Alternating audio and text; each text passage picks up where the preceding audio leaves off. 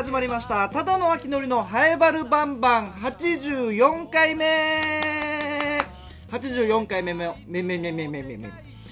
84回めめめめめめめ。も、えーよろしくお願いします。はっしー。ははっしー。84回目です。えーともうえー今年最後のハイバルバンバンとなっております。2023年も、えー皆様ありがとうございました。来年辰年もよろしくお願いします。でまあラジオ沖縄的に言うとこの年末やっぱ毎年すごく皆さん楽しみにしていると思われます。まあもうちょっと終わりましたけどもラジオチャリティーミュージックソン、えーありましたね。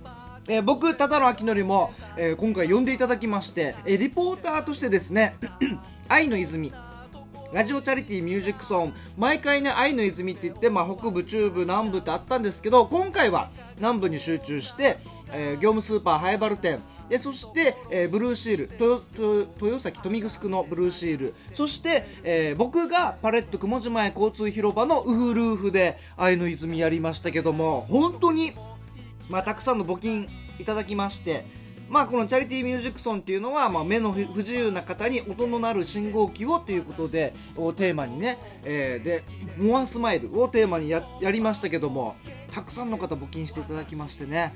いやー楽しかったですね。あんなに僕、えーお昼3時から初日のお昼3時から、えー夜7時までいたんですけどもなかなかねこうやっていろんな方と、えーお話できる機会なかったのでいやー楽しかった。うん。愛の泉。ねあのー街行く人からも募金ありましたけどもリスナーの方もたくさん来ていただきまして、えーねあのーカーチベイさんとかあと南部からスクリューさんとかあと初めてお会いしたのキキさんですね。樹樹木と書いてキキさん。もう、あ、私キキですとか、ああ、ああなたがキキさんですかみたいな。こうやってね、名前を言っていただくとね、えーすごい、あ、この方がそうなんだ、あのリスナーさんなんだっていうのがわかるんでね、そういうのも楽しかったですね。逆もありました。逆も、僕の方からただの秋のりですって言ったら、あ、あ、あなたが、あなたがただのりさんみたいな。いつも聞いてますみたいなのもあって、いやー、楽しいですね。あー、のもあって。で、その時に、リスナーの方募金していただいて、で、その時にね、一番助かるのが、すぐラジオネーム言ってくれる方、本当にありがたいですね。一応僕、物覚えいい方なので、大体の方覚えてるんですが、顔とね、名前が一致しないっていうのがね、なかなかありますんで、確信が持てない。おそらくこの人、ラジオネームこれだけど、うーん、みたいな。どうしよう、みたいな。で、えーこのウフルーフの拠点愛の泉が、えー僕がいる間で4回中継がありましてラジオ中継が飛んできてそれでリポートするんですけどもその際にまあこうやって募金していただいた方の、まあ、お名前であったりラジオネームも、えー紹介するんですがでそれでメモを取るんです。メモ取るんですけどで言ってくれる方はすぐ「ああ何々さんですね」って書くんですけどなんかもう分かってるよねみたいな感じの人も何名かいまして、あの時が難しかったですね。ああで、もう顔も何回か会ってるんで分かるんですよ。僕もなんかもう、ここ1、2年どころじゃなくて、多分4、5年前からお互い一応なんとなく知ってるみたいな。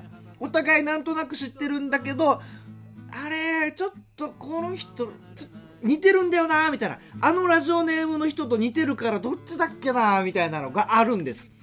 で、向こうも、ういみたいな、ういって来るから、あーみたいな、こっちも、秋のりも、あーって言うけど、あれー、どっちかな合ってるかな確信が持てないなーみたいな。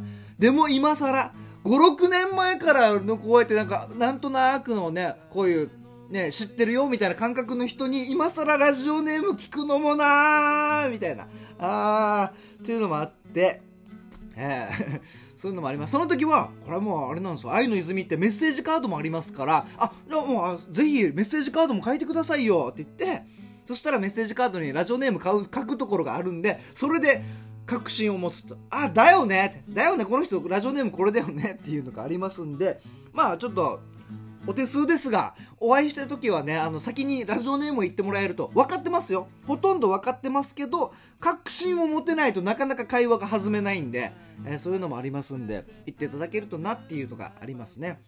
うん。はい、えー、愛の泉、えー、ラジオチャリティミュージックソン。今まで一応毎年何かしら関わらせていただいてたんです。去年はなかったのかな。あの一昨年かな？名護名護のファーマーズで僕音響やってで音響や音響やってえー、あのディレクションやってたのかな？何だったかな？もう忘れましたが、まあ、そんな感じの技術をやってで、まあ、放送に乗らないところで、えー、なんかネタやったりとかそこの賑やかしというかその場所のね賑やかしでネタをやったりその前で言うと,、えーと、パレットで、えー、FEC 芸人っていう枠でそのうちの一人一組としてただの秋のりがネタをやるとか。夜中ですよ。あれ結構夜中だったと思うな。1時2時とかじゃなかったかな。12日とかかな。でネタをやったりその前琉球新報のあの建物新しくなったばっかりかな。新報のところの前の広場でそのそこでもネタやったりとか。これも秋のりとしてではなく FEC 芸人として呼ばれたっていうのがあってまあそういうのでちょくちょく関わらせてもらっていての今回です。今回ちゃんとただの秋のりとして拠点を任されて、愛の泉を任されての、えー、今回ですから、本当にありがたいし、楽しかったですね。ただ、ただ一つちょっと気になったのが、一人だなって。他の人、スタジオもそうですよ。スタジオ、ラジオ沖縄のスタジオも、2人とか。でゲストの2人招いて4人でやったりとか、まあ、基本2人ですよ。で愛の泉も、えー、業務スーパーの方は愛さんとメンソーレさんの2人。で、えー、っとブルシール豊見城のところはと竹中智香さんとあとハイビスカスパーティーのお二人。で3名ですね。で、えー、と僕入れ替え制で僕お昼3時から入ってその前までは本村ひろみさんと、えー、平由衣さん。マイタのラジオカーリポーターの平由衣さんの2人だったんです。秋のりだけ1人なんですよ。びっくりして。あれと思って。他の拠点他の愛の泉全部の時間何かしら2人なんですけどこのウフルウフの3時から7時だけ秋のり1人なんですよね。であ寂しいと思って。寂しい俺1人だと思って。まあでも他の方いますからね。いろんなあのラジオ沖縄のディレクターの方もいますしあの熊さんもいます。大城熊さん。初めてお仕事させていただきましたけどもとっても優しい方ですね大城熊さん。もう見た目はダンディーですかね。ヒゲがあのあの板垣大輔みたいなヒゲです。板垣大輔の小サイズ小です。板垣大輔のビヨーンって V 字あの下逆 V 字みたいな板垣大輔のヒゲあれがあの、えーと、L サイズだとしたら S サイズ。S サイズが大城熊さんのヒゲですね。あとっても優しい方ですごい。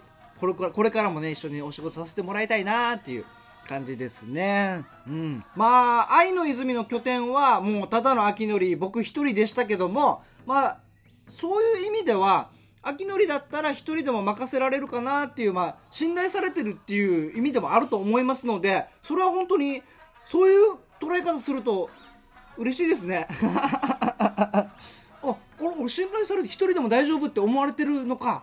あ嬉しいっていう感じですね。本当にありがとうございます。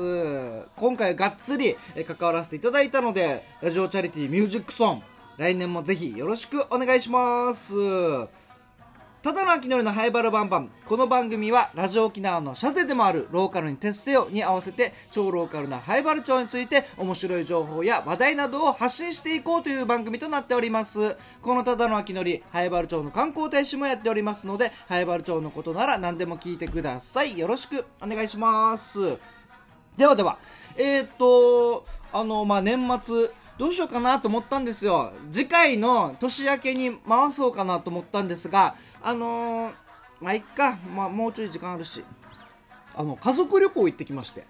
このまあ年末にもなるし、で、あの、本当に29日、まあ皆さんでいう仕事納めからの、えー、三が日の間だと、ちょっといろん、人多そうだなと思って、各観光地、人多そうだなっていうことで、早めの、ちょっと家族旅行行ってきたんですけども、あの、名護の方に、名護の、やっぱあの、秋のり動物好きなんで僕、ネオパークに家族でね妻妻のりとあと娘ね、えー、3歳の娘うーちゃんとあと赤ちゃん生まれました。4ヶ月です。よ4ヶ月の赤ちゃんと一緒に次女とね一緒に行ってきましたけども久しぶりのネオパーク。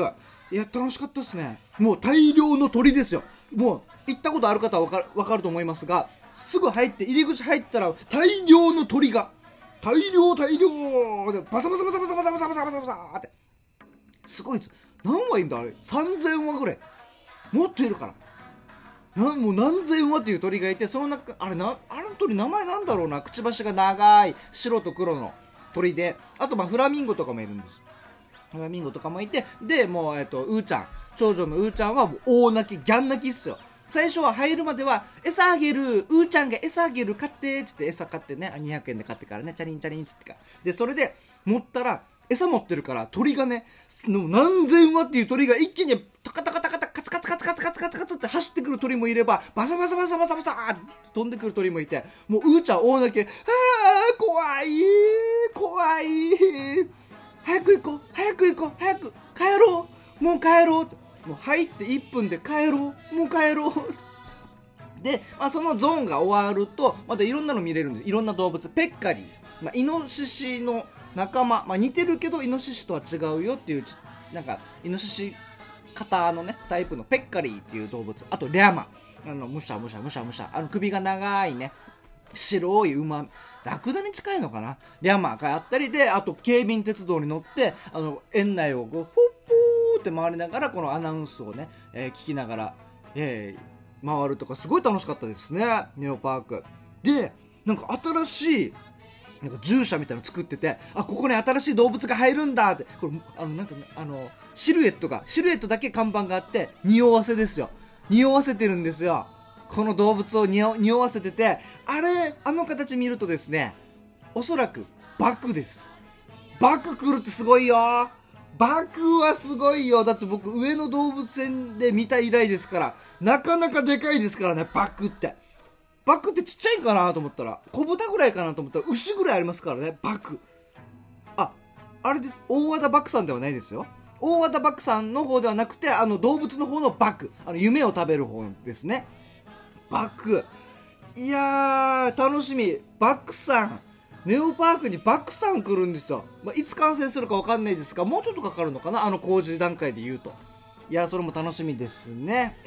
で、えっと、泊まるとこなんですけどホテル名護のホテルでツイン ツインラインツインラインホテルかな？巨大インターの手前ですね西海岸側なんですけどもそこがなんかキャンなんかリニューアルオープンしましたみたいな感じでめちゃくちゃ安くなっててもう半額半額以下ぐらいになってて通常だったら泊まれないです。通常だったらもうもう本当にもう目も当てられないぐらいの金額。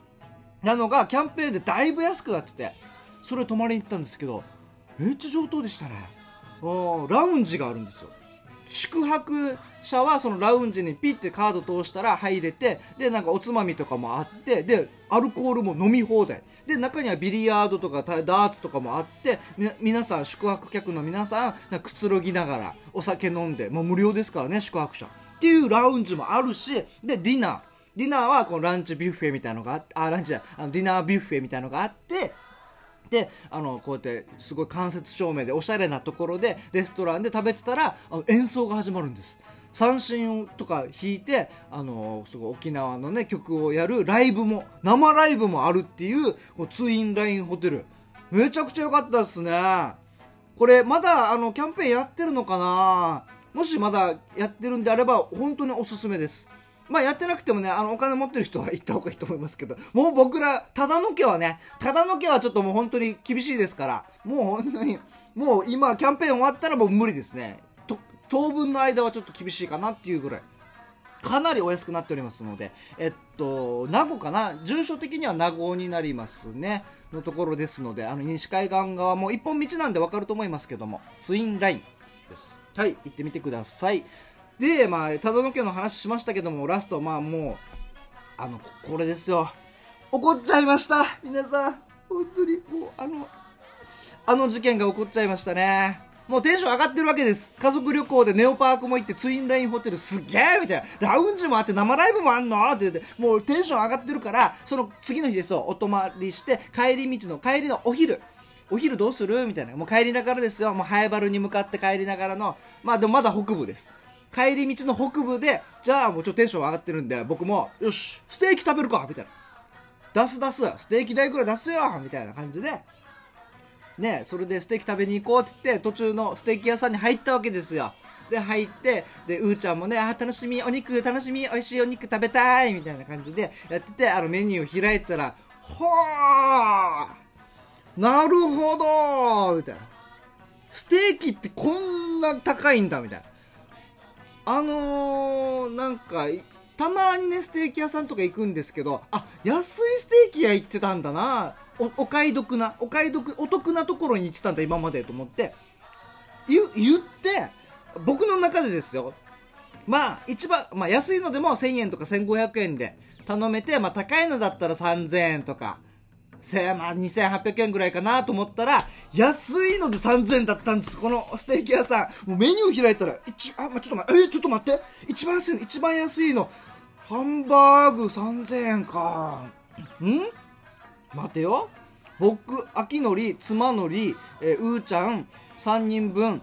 で、安いのが3000円。だけどこれ 100g だから 100g じゃ足りないよな、お昼。せめて200欲しいよなっ、つったら200だったら4000円とか。ね。4000円とかなんす。で、さらにちょっと、もうちょっといいお肉。ほん、まあね、せっかくの旅行だから贅沢したいなとか言ったら4500円とか5000円するんです。それが3人分。あれーと思って。もうお水も出てます。お水もね、それぞれ人数分出てます。で、うーちゃんはテンション上がってるから、あの、家族みんなに、あの、フォークを配り始めてます。ちょっとうーちゃん待って、つって、カチャカチャって一回、あ、ちょっとこれスプーン置こうか。でももう触ったから元に戻さないで、一旦こっちに置いとこうね、つからね。もうちょっと触っちゃったから置いとこうね。妻のりに、どうする？って言って、なんか、どう、どうねステーキ食べたいねみたいな。ここまで来てよ。ステーキ屋さんのもうお店に入って席座ってメニュー開いて、ステーキって食べたい？そもそも。待って、ちょっと待って。ステーキ食べたい？みたいな話をして、で、えー、っとですね、あの、いろんなことを考えて加味しまして、あー、出ました。お店出ましたね。もうお店の人に、あ、すみません、ちょっと休養が入って、すみません、ちょっとあの出ないといけないんで、って言って、えー、出て、で、あの、いつもおなじみの、おなじみの焼肉屋さんで、もう家族全員で食べても、家族全員満足に食べても、あの、ステーキ1個にも満たない。えー、すごい、いつもおなじみの焼肉屋さんで、えー、食べましたね。あー、びっくりした。ステーキってあんな高いんですね。もうちょっと手軽に行けるんかなと思ったらちょっとこれは来年の家族旅行でのリベンジです。来年の家族旅行は泊まお泊まりして次の日のお昼はステーキです。ステーキ貯金です。あと1年ありますからこの1年であの家族旅行のステーキ貯金をしたいと思います。わあびっくりしたしちょっと恥ずかしかったしうん恥ずかしさも。あの最近のガチャガチャ思ってたより高いなぐらいのあのあのびっくり。あね、うーちゃんがガチャガチャしたい、あいよまあ、まあ、今の時点100円はないだろうな、200円ぐらいかなと思ったら、結構5、600円のガチャガチャがあるっていうね。おおガチャガチャって今こんな感じなんだっていう衝撃でした。ああ、もう、大変ですね。え、しっかり秋りもね。まあ家族旅行できて楽しめたんでいいかなっていうことですね。そういう感じですので。はい。で、一番びっくりしたのは家族旅行を通して一番びっくりした気づいたことは、妻、妻のりとじゃんけんしたんです。ビリヤードするときかなビリヤード先行後攻を決めるときに、じゃんけんするかって言って最初はグーって言った時の、じゃんけんのタイミングが全く合わなかったっていうね。なかなかね、妻とじゃんけんすることないんで、もしかしたら本当に、初めてぐらいじゃない？初めてじゃんけんしたんじゃないかなっていうぐらい、付き合って結婚して、初めてかもう2回目とかのじゃんけんで全く間が合わないっていうじゃんけんポンポンポンみたいな。あ俺なんかってじゃんけんまあ合わなかったんだみたいなのに気づいたのが一番の衝撃でしたね。まあそんなことも気づけた。楽しい旅行でした。えー、このただの昨日のハイバルバンバン X 2 Twitter での、えつぶやきもお待ちしております。ハッシュタグつけて、カタカナでバルバンでお待ちしております。すいません、時間も時間なので一つだけ。えー、川崎のしおんさん、ありがとうございます。えー、内視鏡の時、ゲップするなって言われたかなって、あの、僕が人間ドック行った時ですね。あのなんか川崎のしおんさんは毎回映像を見ながらあの内視鏡胃カメラやってるってすっげえ僕来年は一応映像見ながらややりたいなと思ってますんで。なんかいろいろ教えてくださいね川崎のしおんさんね。あのともぶんさんは忙しいのかな、えーちょっとつぶやきはありませんが。はい。で最近すいません。あのポッドキャストとあのー、Spotify か。なんかなんかちょっとサーバーの調子がおかなんかおかしいみたい。でラジオ沖縄じゃなくてこの委託してるところのサーバーの問題でその水曜日にちゃんと上がらない時もなんか連続で続いてますが、まあ、今回は大丈夫かなと思いますが、えーご了承ください。ではでは後半はいつものように同級生の傭兵とおしゃべりしております。今回はなんか講座資料作りまあプレゼンですね。プレゼンのお話ししております。それではお聴きください。どうぞ。ハイバルバンバン。はい今回も傭兵よろしくお願いします。お願いします。えー傭兵は僕の同級生で、はい。早原町宮城出身、はい。そして早原町議会議員をやっていて、はい。塾講師もやっていると。そうです。あとあれ何でしたっけ？ん？あのーチーズ今日まで気づけてよかった でしたっけ？冷蔵庫から放り出した。あ結構短いからね思ったよりね。短いからね、うん。ん違うよ。違う 違う。違う違う違う違う。何？キャリア教育コーディネータちょっと時間かかった。キャリア教育コーディネーター、ーはいキャリア教育コーディネーター。チーズ今日まで気づけてよかった。ちゃうちゃうちゃうちゃうちゃう。ちゃうよ。はい。あ違います。たまにやると楽しいよね。冷蔵庫の中身をチェックして。いろいろ見てね。見て。ああこれもか。これもか。だいぶ前のやつあるからね。あるからね、この餃子のタレいつよみたいな。うん。焼肉のタレとかねありがちよね。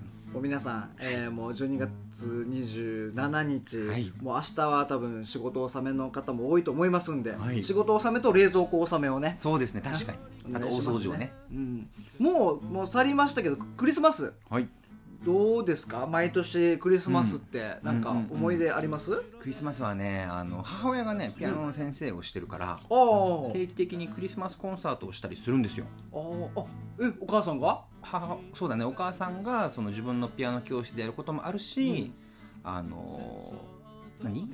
合唱サークル？コーラスやってるからさそのコーラスのサークルの発表みたいな感じでクリスマスコンサートをやるとかもあるんですよ。えー両方ともにお手伝いで呼ばれてね参加したりね。いいよクリスマスはね確かにいいいい感じのこの音楽聴きながらねうんうん。気分ちょっと浸れて。街もね華やかになるからね、うんうんうんやっぱワクワクするよね。テンション上がる。よねテンション上がる、はいこれはありますね。テンション上がりますよ。でそのコンサートでよくサンタさんやらされてました。おおあそうなんだ。子供たちにお菓子配るわけ。サンタ役で？そうそうそうそうえー、俺やったことなサンタさん。楽しいよ。いえー。子供たち、わーって言ってくるわけ。なんかコントとかではやったことあるけど、うんうんうんうん。このやっぱしっかり子供たち相手にっていうのはないかな。めっちゃこう嬉しそうにお菓子取ってくれるからさ。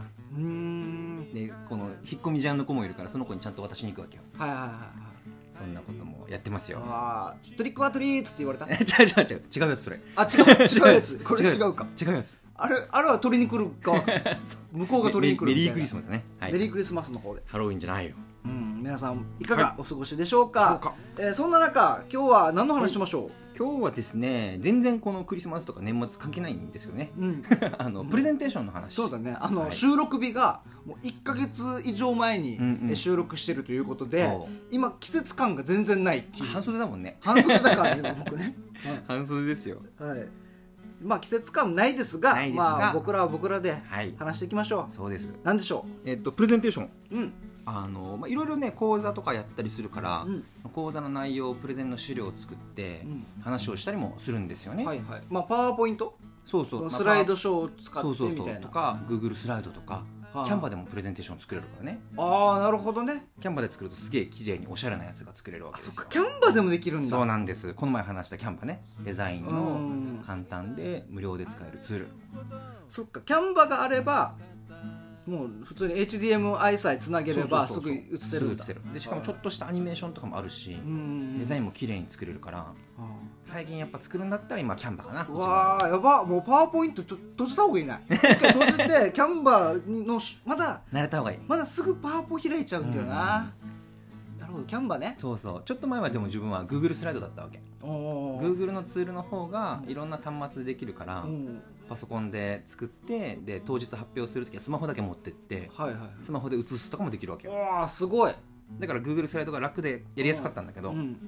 もう最近はキャンバですキャンバでももうだそうだよね。ネットを介して作ってるものだからまあ、うんパソコンでも iPad でもうんうん。スマホでもいけるってことね、そうなんです。はいでおしゃれなやつをちょっと作ってね、うん。いい感じにっていうのをまあしてるんですよ。うんうんであのー受験生塾の先生もしてるさうんうん。だから塾の子たちのプレゼン指導とかもするんですよ。あこういうそこまでやんの？プレゼン指導？はい。まあ、起承転結みたいな？みたいな、うん。そもそもスライドの作り方とか、はいはいはい。このスライド結局何主張したいのとか。さ、うんうん。でグラフ見せて結論みたいな話をするんだったら、いや同じスライドの中に入れとかないと、うん。結局さっきのグラフの話23個先のスライドでされても見てる人分かんないよ、うん。とかね。ボンボンボンってまた戻らないといけないし。そうそうそう。ああいろいろあるよね、うんうん。確かにまあ一応スライドを作る機会はあんまないけど、うんうんうん。まあまあネタでね、うん。まあ身一つでやってるから。そうか。そうだね。そういうのもあるし、まあ、はいはいやるとしてもフリップ、うんうんうん。フフリップネタとしてやったりとかするけど、はいはいはい。一応やっぱスライドとかうん。やる人はめっちゃ見る俺、うーん。講演会とか。講演会行ったらあこの人うまいなーっていう人と、はいはいはいあこの人は分かる。思いは伝わる。思いは伝わるんだけどそれがスライドにちょっと。なるほどなるほどあの、えー琉球歴史文化科、えー、とれ歴史研究家のかかずひとささん、うんうんうんだけどあのこのひとささんがめちゃくちゃうまい。はめっちゃうまい。でいろんなところでやってるから、うん。もうすごいスライドの作り方がさ、あ。あのこの四隅はいはいこのセーフティーゾーンみたいなのがあるさ、この四角い例えば、えーとえー16対9か。うんうんうんうん。横横長のやつであればそれのなんか二回り小さくの内側にしかテロップを入れない。ああなるほどね。なるほど。は会場によっては文字が切れたりするいはいはいしあなんか物があったりしたお客さんの客席椅のた子椅子とかかってるとか。そうそうあるからもうやっぱ上手い人って中央にしか文字置かないんだよねなるほどね。これギリギリだと画角が合わない可能性がなるほど、まあ、場所の会場のそう。プロジェクターの設置具合とか、うんうん。スクリーンの具合とかお客さんにかかってるとかもあるからね。そうそうそう。なるほどそういうのはやっぱさすがだなと思って。どの経験値が違う。そうどのページもやっぱ内側に入れてるわけ文字を。うーん。これはすごいと思ったちょっと今聞いて反省したもんよ。そうですね。そうですね。これはでもなかなかややってこないとわからないことだと思う、なんかさあの講座でやるから、うん、チラシ何テキストとして配布する前提でもあるからさページ番号とか右下とかに入れるわけよ。はいはいはい。絶対ダメじゃんっていう。そうそうだな。そうだねまあそんなのもあるよね、うんうんうんうん。確かにこれは動画編集でもあるわけさ。確かに確か動画編集でもセーフティーゾーンってあって、うんうん。この外枠は最悪映りませんよっていう枠にがあるわけよ、はいはいはいこの内側は絶対映るっていう。YouTube とかでも下になんか出てきたりしてかぶったりするよね。あそうそうそうそう,、うんうんうん。これテレビとかも一回テレビに出す用の動画も編集したことあって、うんうん。その時はもう確実にセーフティーゾーン内にテロップを入れてください。はいはいはいじゃないと映りません。なるほど。なんかあるさテレビの設定でフルフル、フル縦横比が違うのもあるよねちょっとね。ワイドとかさ。あそうそうそう。あれにも全部に対応できるようにみたいな,、なるほど。スライド作る時も16対9か4対3か選べるやつとかがあってさ。ああるねどるね。どっちがいいのかなこれとか思って悩んでたけど。確かに。分からんけどまあ16対9ちょっと横長なんよね。うん。16対9の方が。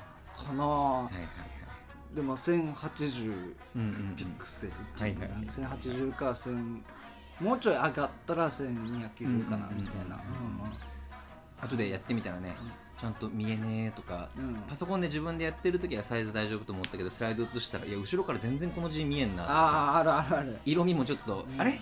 こんな見にくい？みたいな。そうそう。色はねうん確かにね、あるよね、うんうんうん。黄色とか危険。あ危険黄色はなかなか使えない。確かに。見えない黄色。ちゃんとしっかり枠組みやらんとね。黒黒縁作ったりとか、うんうんうんうんあるね。これもね実際その現場ごとで違うからできればちょっと前入りしてこのスライドチェックしたりとかね、うん。してちょっと手直し入れたりとかあでもキャンバって、うん。あれあの機能ついてるの？スライドショーの機能？あるよ。あるのあああのあれ、何？えー、と発表者ページみたいな、ははははあるよある。パワーポイントあるさ。あるある。次のページが見れるみたいな、はいはいはい。この見てる人にはわからないけど、うんうん。自分の PC 上には次のページこれですみたいなのがある、はいあれあれめっちゃいいよね。あったんじゃないかな。であとスピーカーの音ね。何喋るかざっくりメモっておけるやつ。あこれわかんない。おあるんだよ。ああ右上？えっとそのスクリーン2つでやるじゃん。うんなんていうか映す用と映す用と自分の手元元用と。うんで自分の手元にページめくりもできるのと、うん。次のスライドも見れるのと、うん。ちょっとこの次何喋るかっていうのをメモっておいたものもへー。かけるスペースもあそれいいね、うんうん。そしたらそれ見たらこの今喋ってることでつなげられるってこと？そうそうそうそうそうでこう何喋るかちゃんと大まかなメモを入れといたりとかさ、うんうんうん何喋るんだっけってなる時あるじゃん。はいはいはい。ああるね、うんうんポカーンってなってあるね。うんああで。うん。なんかポーンって飛ぶ時あるんだよね。うんうん。喋、ってる時。あるある。あれめっちゃ怖い。あるある。最初はさ慣れてない時はもう頑張って全部覚えて喋るってやってたんだけど、うん。まあ途中からスライド見たら何喋ればいいか全部出るっていう状態にして話すようになったかな。そうだね。それがいいね。うんうんうん。お笑いだと分かっとかないといけないんだけど。あー確かに。お笑いだと振りが必要だから、いはい振りを覚えてそれではなんとかなんとかなんとかです。どうぞポン。でそこで笑いが起きるみたいな。なるほど。振りは絶対覚えとかないといけないわけよ。なるほど。スライド見て思い出してじゃあこの笑いが起きないんだよそうかそうかそうかそうかま、前段というかね、うん。うんそそこに持っていくためのがあるから。そうそうそう。なるほだだからスライドがあるから楽とかじゃないんだよな。そうか。全部覚えた上で タイミングよく出さないといけないから。そうか。そうか。それぞれことでまたちょっと見せ方話し方準備方が違う準備の仕方が違うのも面白いね。うん。えー皆さんも、はい。まあこれ聞いてる人はねもうこうこうハイバルバンバン聞いてる人っていうのは、もう特殊な人だと思うんで、プレゼンもやってると思います。普段から。ハードル上げるね。思いますんであのちょっとこの、はい。僕私はこのこういうプレゼンやってますよみたいな、うんうんうん。こういう仕方手法を使ってますよみたいなのあれば、えーぜひ。なんかいろいろご意見ください、はい。えーじゃあ今回もよへいありがとうございました。ありがとうございました。良いお年を。じゃあねまたね3回目